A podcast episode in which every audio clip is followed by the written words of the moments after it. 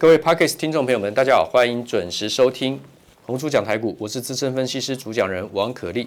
现在时间是三月五号礼拜五的下午收盘之后。那么当然，这一个礼拜多以来，每台股市都跌，很多这个玩这个电子股为重心的，然后操作电子股为重心的投资人，当然是心理压力很沉重，包括台积电护国神山在内，那么也从这个六百六十八块钱。跌到今天的低点五百八十四，然后反弹收盘在六百零一。台积电像这样的拉回的前一波更高点是六百七十九，也就是历史高点六七九，回到多少？回到五百八十七。上一波跟大台积电这样子回档的时候，大盘的跌幅是七点零七 percent 啊，回档的幅度。那台积电的话呢，是回了十三点五 percent 上一次。那今天来计算这一波从六百六十八跌到今天的低点五百八十四。跌幅是十二点六 percent。那么我们来跟各位 Podcast 听众讲一下，从去年的三月疫情的低点之后，后来长时间筑底，到了七月初才开始发动上涨的台积电，从两百三十几块到两百八十几块，到两百九到三百块钱，突破到三百五十块钱，它有一段过程。那么等等到涨到去年的七月二十八号四百六十六点五，那天是涨停板打开之后呢，分了。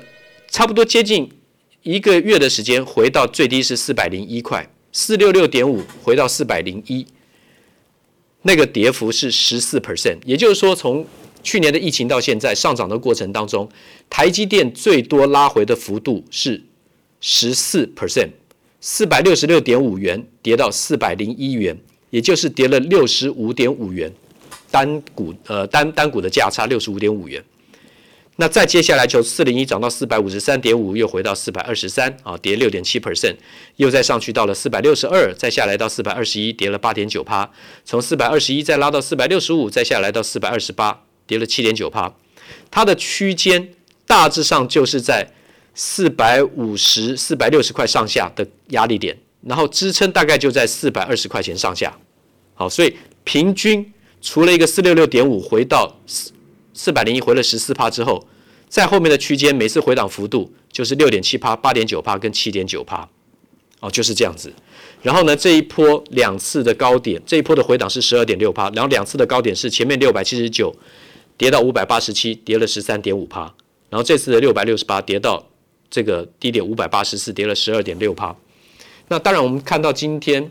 我们的这个投信投顾公会的理事长张锡先生，他以前是国泰这个金控的这个财务长，他是很专业的。他认为台积电五百七十块钱是很合理的啊，对对对，七百五十块，七百五十块是很合理的。如果说我们用台积电今年赚二十二块钱或是二十三块钱算台积电，然后以股价来换算的话，目前的本益比二十六到二十七倍，也并不是很高啊。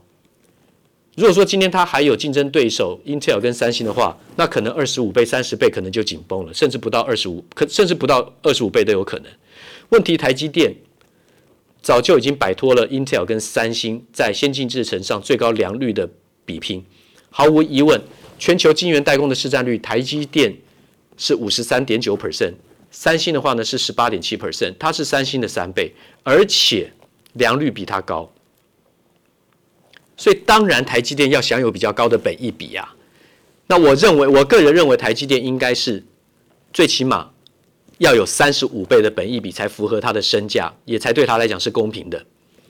那么 EPS 的话呢，如果说我们今年保守算二十块，因为去年赚差不多十九点八几哦。那如果说以保守估计，今年台积电张席是抓十呃二十二到二十三。台积电去年赚十九点九七，我们算二十，今年我们就算它还是二十好了。为什么？因为资本支出从一百七十亿美金拉高到两百五十亿到两百八十亿美金，它提列的折旧费用、设备的折旧费用可能很高，可能平均，看它怎么提列。会计有不同的提列的方式，越谨慎保守的话呢，越开始的头一年、头两年、头三年的折旧幅度费率一定是比较大的，那是比较保守稳健的会计原则，啊，符合 GAAP generally generally。Account acceptable account principle 啊，generally acceptable account principle 啊，generally account acceptable 呃 principle 就是 GAAP 哈，也就是说国际通用的，就是说可以广为接受的财务会计准则，它有分保守跟 不保守的方式。那用比较保守的方式，就是一开始提列的折旧费用比较高的话，可能台积电今年就算获利营运成长，它的获利也会被折旧费用提高了稀释。那我们就算今年是二十块钱好了。那当然，现在如果三六百块钱的股价的话是三十倍。那如果说是我讲的三十五倍的话呢，是七百块。可是我认为台积电将来的 EPS 是最少会突突破二十五块钱。它股价要多久？要多快？先预先反映未来比较大的获利的那个那个表示的方式，还是它要先反映很保守的方式，就会影响台积电短线的涨跌。另外一个影响短台积电短短线的涨跌，当然你也知道，就是外资拼命的狂倒，逛到台积电到联电，因为美国的公债殖利率飙升，啊，所以会造成科技股的卖压沉重。很多人可能也不是很了解为何会如此解读。其实教科书的解读，短短线跟中线最后是殊途同归，因为债券价格暴跌。殖利率飙升，殖利率飙升，长期企业借贷的成本增加，利息比较高了嘛？你要跟银行借钱，利息比较贵嘛？成本增加，所以获利会稀释。可是因为有通膨的通膨的疑虑，债券价格在在在债券的殖利率就飙升，债券价格暴跌。如果债券殖利率不拉高，不是反向的话，是没有人要买债券的。那如果经济不是往好的方向发展，怎么会有些通膨的现象出现呢？通缩像日本的话就惨了，就挂了，三十年都没有爬起来啊！任何的景气刺激方案，不管是财政政策还是货币政策，都没有办法把它拉动啊，没有办法刺激民间投资消费啊，不是吗？所以适度的通膨对全球的经济经济景气是好的，尤其后疫情时代，全球就是报复性的怎么样，要拼这个经济成长，通膨一点来是正确的。所以为什么三月五号凌晨台北时间凌晨？一点钟，联准会主席鲍尔，他鲍尔他在讲，他并没有说我们要再重新拉大购债的规模，就是购买美国十年期或三十年期长期公债，然后把短期飙升的债券殖利率把它压低，化解大家会对科技股提款或是造成股市崩跌的危机。他并没有这样做，就代表他们可以接受短期飙升，他还是有他的控制的工具。联准会最能够控制的是五天期的极短线的那个是联准会的这个工具，它可以去使用。但是十年或是三十年期长期公债殖利率是比较属于市场供需自由决定的，那不是联准会一个人可以去完全去主导的。那公债殖利率飙到一点五 percent，甚至飙到上周的高点一点六一四 percent，全球会不会继续崩跌？我认为股市会怎么反应？会反应多疯狂？不是我能够去猜算的，但是我认为是很不合理的。我认为没有飙到二点五 percent 的公债殖利率是没有构成真正会让股市需要大幅资金移转到债市的这个必要。我认我不认为，而且还没有出现负斜率，也就是短期公债殖利率高于长期的公债殖利率，这是负斜率。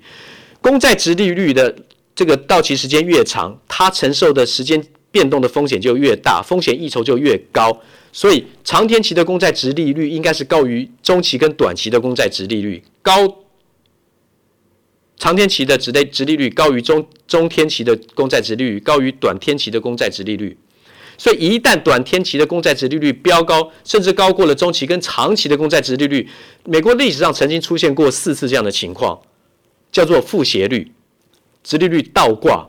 那这样的情况之下。发生了这种现象之后，大致接近半年，股市就崩盘。所以，在我来看，两个重点就是说，公债殖利率还没有飙高到二点五 percent，还有没有出现负斜率之前，我认为美国科技股的重挫，包括带着台积电外资在台股卖台积电，包括台湾的科技股下跌，我们的指数下跌，我认为就是涨多打击跟回档的一个借口。他总要找一些借口回档，而且台股回档的时机并不会。好像很突兀，它还蛮合理的。为什么？因为二月五号是鼠年农历年的封关日，收在一万五千八百零二点，而开红盘是二月五十七号，二月十七号隔了十二天，十七号开红盘那天开在一六一九七点，一开盘就跳空大涨五百多点，当天收盘涨五百五十九点，然后拉高到更高一六五七九点。也就是说，期现货都逼迫，尤其是期货逼迫空单停损，够不够逼迫呢？封关二月五号到开红盘休息以后，一开红盘涨了五百五十九点，期货那天盘中最多还涨了六百，超过六百点。请问一下，在封关前放空的空单，怎么可能不补嘞？不是吗？仓位越重的，会补的压力就越大。所以空单一补掉之后，看换多头回档，股市就是这样，多空双八。但是呢，中长线台股还是个多头，所以呢，今天的重点就讲到这里。我的结论是拉回，继续做多，美台股市中期向上趋势不变，而拉回要买五 G 跟车用相关的股票。所以我昨天讲到那个亚光，最近期讲到亚光，亚光今天其实一开盘就直接拉高了，因为二月的营收公布出来，年增率超过八成，八十二点三 percent。其实一开盘，今天大盘我们都知道，大盘今天盘中的时候最多还跌多少？跌了两百六十九点。今天最多还有涨过二十八点，来回高低落差两百九十八点。今天收盘跌五十一点。好，摆荡的幅度会越来越大，这是一定会出现的现象。所以如果说你手脚不够快，不会高出低进的，真的就要小心，尽量少碰股市，不管多还是空。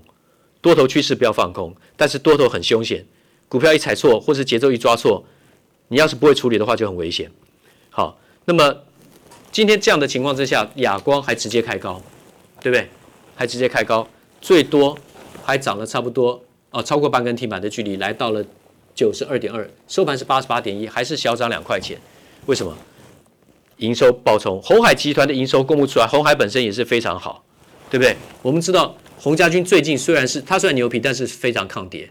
它二月单月的营收四千零一十八亿，年增是八十四点八一 percent。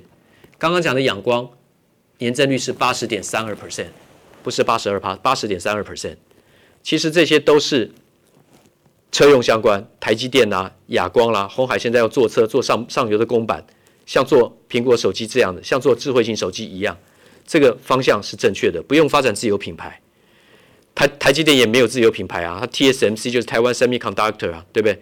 然后呢，Company，那 Cooperation，然后呢，它帮全球最大的怎么样晶片厂代工，它不会跟它的合作伙伴去做竞争。三星的话呢，自己有 IC 设计，自己还晶圆代工。它帮苹果代工的时候呢，很多这个机密或是智慧财产权可能就会不。就是不知不觉当中被学走了啊！不要讲不要讲那么难听那个什么字眼，好，可能就被学走了。台积电不会啊，台积电就是单纯帮你做晶圆代工，而且帮你保密，所以大家都放心台积电，这是台积电很多很多的价值之之一啊。好，那今天就先报告到这个地方，继续做多五 G 主流龙头股是我的结论，下礼拜一见。滚滚红尘，刻薄者众，敦厚者寡，人生诸多苦难，滔滔苦海，摇摆者众。果断折寡，操作尽皆遗憾。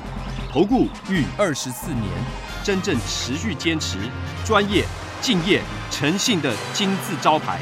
欢迎有远见、有大格局的投资人加入红不让团队的行列。二三六八八七七九，二三六八八七七九。